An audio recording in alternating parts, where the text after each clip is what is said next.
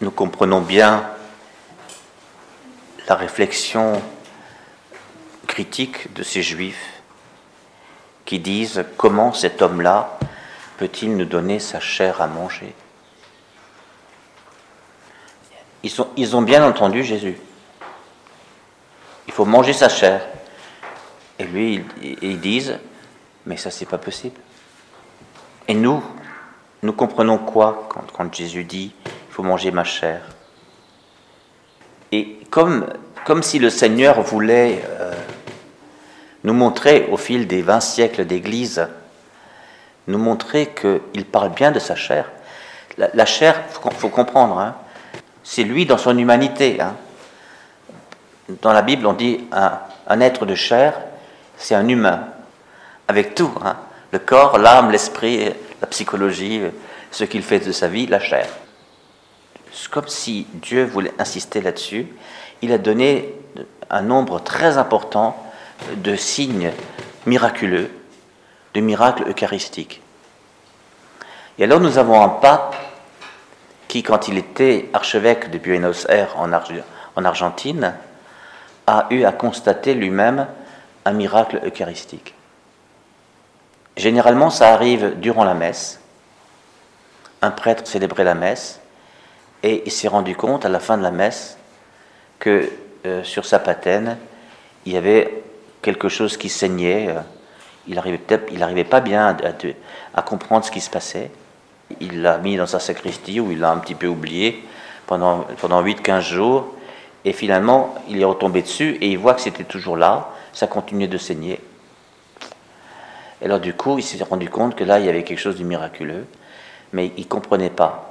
Alors il, est allé voir l'évêque, qui était euh, monseigneur Bergoglio, euh, notre pape actuel, et lui a montré ça.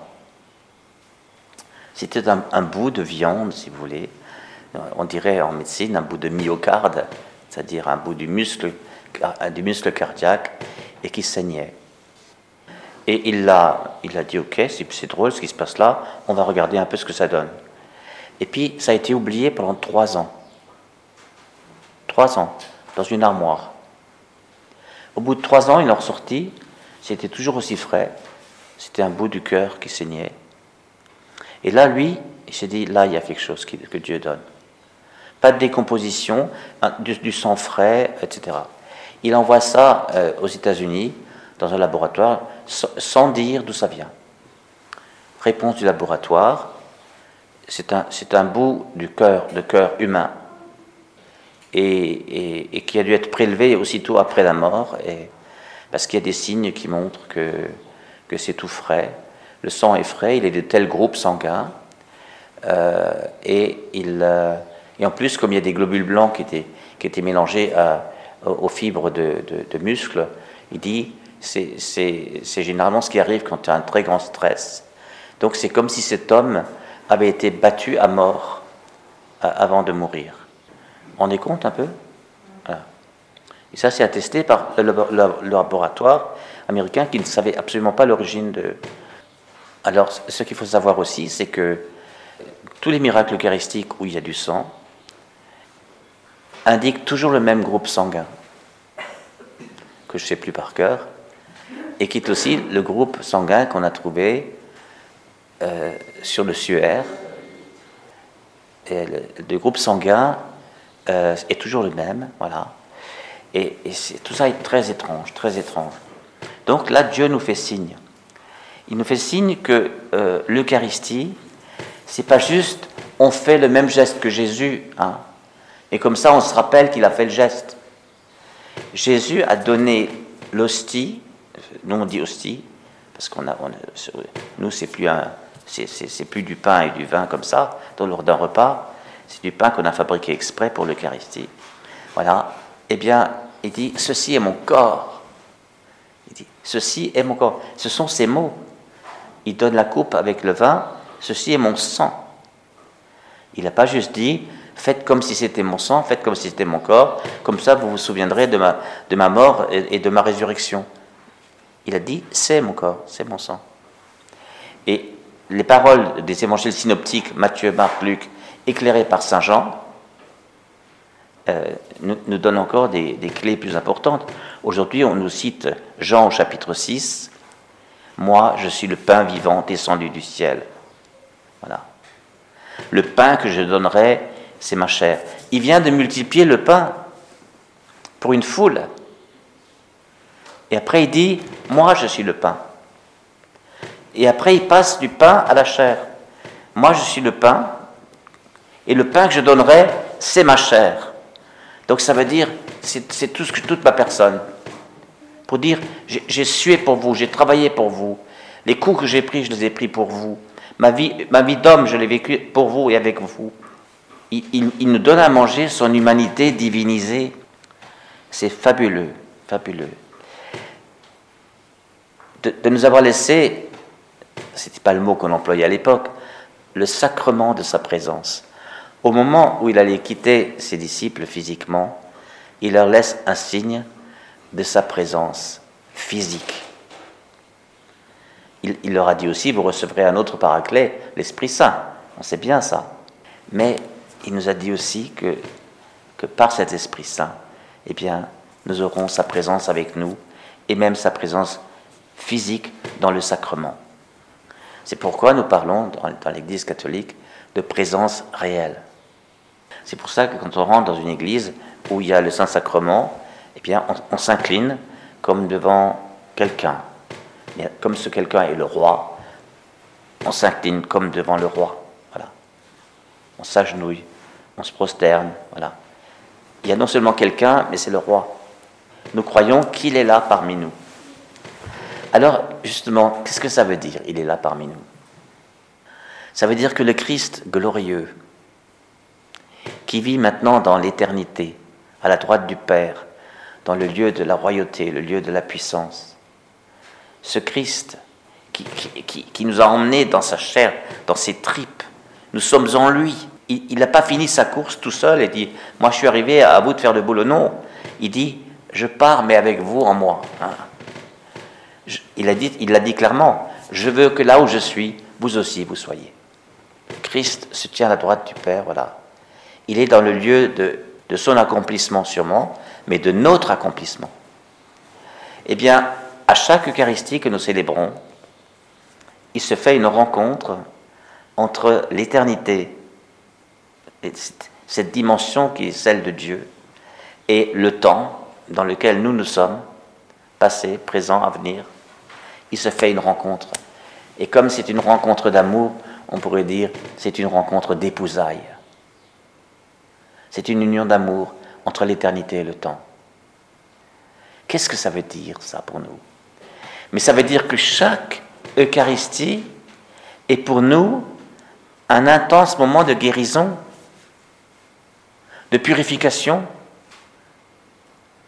de pardon et de miséricorde sur notre existence tout entière. Hein? Notre passé, notre passé que nous n'aimons pas toujours, qui pour certains n'est pas encore très long, pour d'autres beaucoup plus, notre passé qui comprend toutes sortes de périodes, celles qu'on aime bien, celles qu'on n'aime pas. Voilà. Qu'est-ce qu'on va faire avec ça? Eh bien, c'est épousé. À chaque Eucharistie, c'est épousé par le Seigneur qui dit Toi, tu l'aimes pas, cette période de ta vie, mais moi, je t'aime, toi, dans cette période de la vie. L'amour du Seigneur, c'est toujours, toujours, toujours. Rappelez-vous, Saint Paul, il a donné sa vie pour nous alors que nous étions encore pécheurs. C'est clair. Hein. Donc son amour n'est jamais défaillant, jamais. Peut-être qu'il n'aime pas non plus trop les, certaines périodes de nos vies, mais nous, il continue de nous aimer dans cette période de nos vies. Si on n'avait pas ça, on serait perdu. Hein. C'est là que les gens, parfois, par la culpabilité, ils se sentent damnés. Hein. Damnés, ça veut dire envoyé en enfer, terminé. Jean-Paul II a dit Dieu ne damne jamais personne. Hein, comprenez, Dieu n'envoie pas en enfer. On se damne soi-même. C'est important de comprendre ça. Hein. Dieu ne damne jamais, c'est-à-dire Dieu n'envoie ne, pas en enfer. Euh, l'enfer, ça veut dire, pour, pour l'éternité loin de Dieu. Vous vous rendez compte? On se damne soi-même, c'est-à-dire c'est par, par notre liberté, nous, nous, nous choisissons de dire non à Dieu, un non qui a une valeur éternelle. En enfer, il n'y a que des gens volontaires. C'est important de comprendre ça. Donc le passé, le présent. Notre présent, je ne sais pas si nous sommes très contents de ce que nous vivons actuellement. Notre présent est, plein, est plein de, notre, de nos désirs, plein de nos insatisfactions, plein de nos frustrations, plein aussi de nos souffrances, plein de nos attentes, plein de nos questions et nos angoisses pour l'avenir. Voilà, le présent. Eh bien, l'éternité épouse notre présent. Et nous pouvons, dans chaque Eucharistie, ouvrir toutes les portes de notre maison en disant voilà, tu peux venir visiter ici, tu peux venir là, tu peux. C'est pourquoi on devrait assister à des, guérisons, à des libérations, à des apaisements, à, des renforcements, à des encouragements dans chaque Eucharistie. Puisque c'est toute notre humanité, toutes les dimensions de notre humanité qui est épousée par l'éternité, l'éternité bienheureuse de Dieu, notre présent. Ça veut dire aussi, puisque le présent de Dieu vient épouser notre présent, ça veut dire aussi qu'il faut être présent. Hein. Et je rajoute, physiquement présent. C'est pourquoi c'est important le dimanche d'aller à l'église. Et, et, et cette interdiction d'y aller, vous voyez bien qu'on en discute encore en disant attention, jusqu'où un, État, un gouvernement peut-il interdire à un citoyen de se rendre à son culte? On peut dire euh, danger pour la nation, etc. On peut peut-être affiner aussi. Bon, en tout cas, les chrétiens ont été des gentils observants de, tous ces règlements, mais on en discute, parce que est-ce que tout s'est passé correctement? Mais ça veut dire quoi aussi?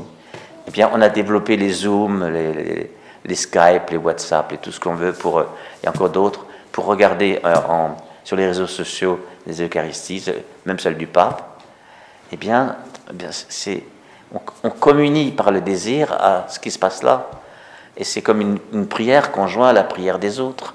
C'est super. C'est, tout ce qu'on pouvait faire et on l'a fait. Mais l'Eucharistie demande d'être présent physiquement à la présence réelle du Seigneur. Parce que l'Eucharistie, c'est un corps à corps. Comprenez? C'est un corps à corps. C'est pour ça que je parle d'épousailles. C'est le corps de Dieu, le corps de Christ, qui a tout traversé dans une chair d'homme et qui a emmené cette chair ressuscitée. Hein il n'a pas quitté son corps et l'esprit est monté au ciel. Il est monté avec son corps. Voilà. Eh bien, c'est ce corps ressuscité, victorieux, vainqueur, qui vient se coller, épouser notre pauvre corps mortel, peut-être. Voilà, mais notre humanité. Voilà, il faut être là. Et puis, il faut être, présent dans sa, mentalement, dans sa tête aussi. Nos corps peuvent être assis sur la chaise et, notre, et nos esprits vagabonder ailleurs. Hein, faites attention. Hein, il est présent et présent. Quand on se tient devant quelqu'un, on ne commence pas par être distrait euh, par plein de choses. Voilà. Corps à corps, présent à la présence. Et alors, il y a le futur. Et j'aime bien voir ça aussi. L'Eucharistie, c'est aussi Dieu en son éternité bienheureuse, dans la gloire du ressuscité, qui épouse notre avenir. C'est bien par rapport à cela que nous avons souvent des inquiétudes pour nous-mêmes ou pour nos enfants. Hein. Voilà.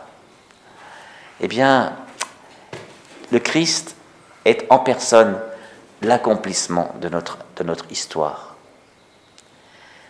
Il est en personne, il a accompli chacune de nos histoires dans la sienne. Et, et pour lui, ce qui est important, c'est de nous connaître, d'être avec nous et de, de, de nous saisir dans son cœur. Hein.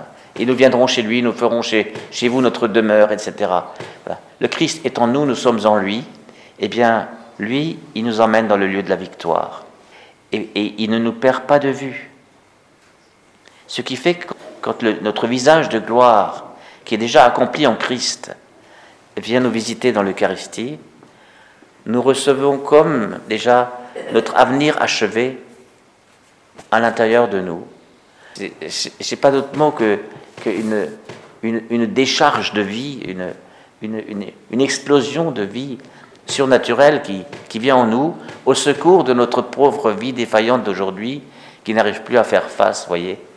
Voilà. Ou bien un encouragement puissant, une aspiration céleste pour dire continue, continue. Ou peut-être aussi pour dire arrête, arrête si nous faisons fausse route. Notre, devenir, notre avenir est épousé. Nous sommes libres, hein. nous choisissons complètement. Mais le Seigneur sera toujours avec nous, quel que soit le choix que nous faisons. Quel que soit le choix que nous faisons. Le Seigneur sera toujours avec vous, il l'a promis, je serai avec vous chaque jour jusqu'à la fin des temps. Je trouve ça fabuleux. Alors pourquoi ne pas entrer dans cette Eucharistie d'aujourd'hui? Euh, comme dans un exercice spirituel, en, pensant que peut-être les autres fois, eh bien, ça nous habitera aussi, en offrant notre passé, peut-être les choses plus troubles, plus moches, plus, douloureuses, notre présent, hein, là où nous en sommes, les choix que nous avons à faire, mais aussi tous les sentiments qui nous traversent, que sais-je, les problèmes, voilà, et notre avenir. Et que nous ouvrions tout ça à sa visite aujourd'hui, voyez. Et tout à l'heure, quand nous communierons, quand avec votre main, vous ferez, comme, disait au IVe siècle une catéchèse, euh, vous ferez un trône pour le roi. Hein. Venez faire un trône pour votre roi. Voilà, mettez une main sous l'autre, tenez votre trône. Et je dépose le roi sur son trône de chair, qui est votre main. Hein. C'est fabuleux. Alors là, tout est possible. Tout est possible à Dieu.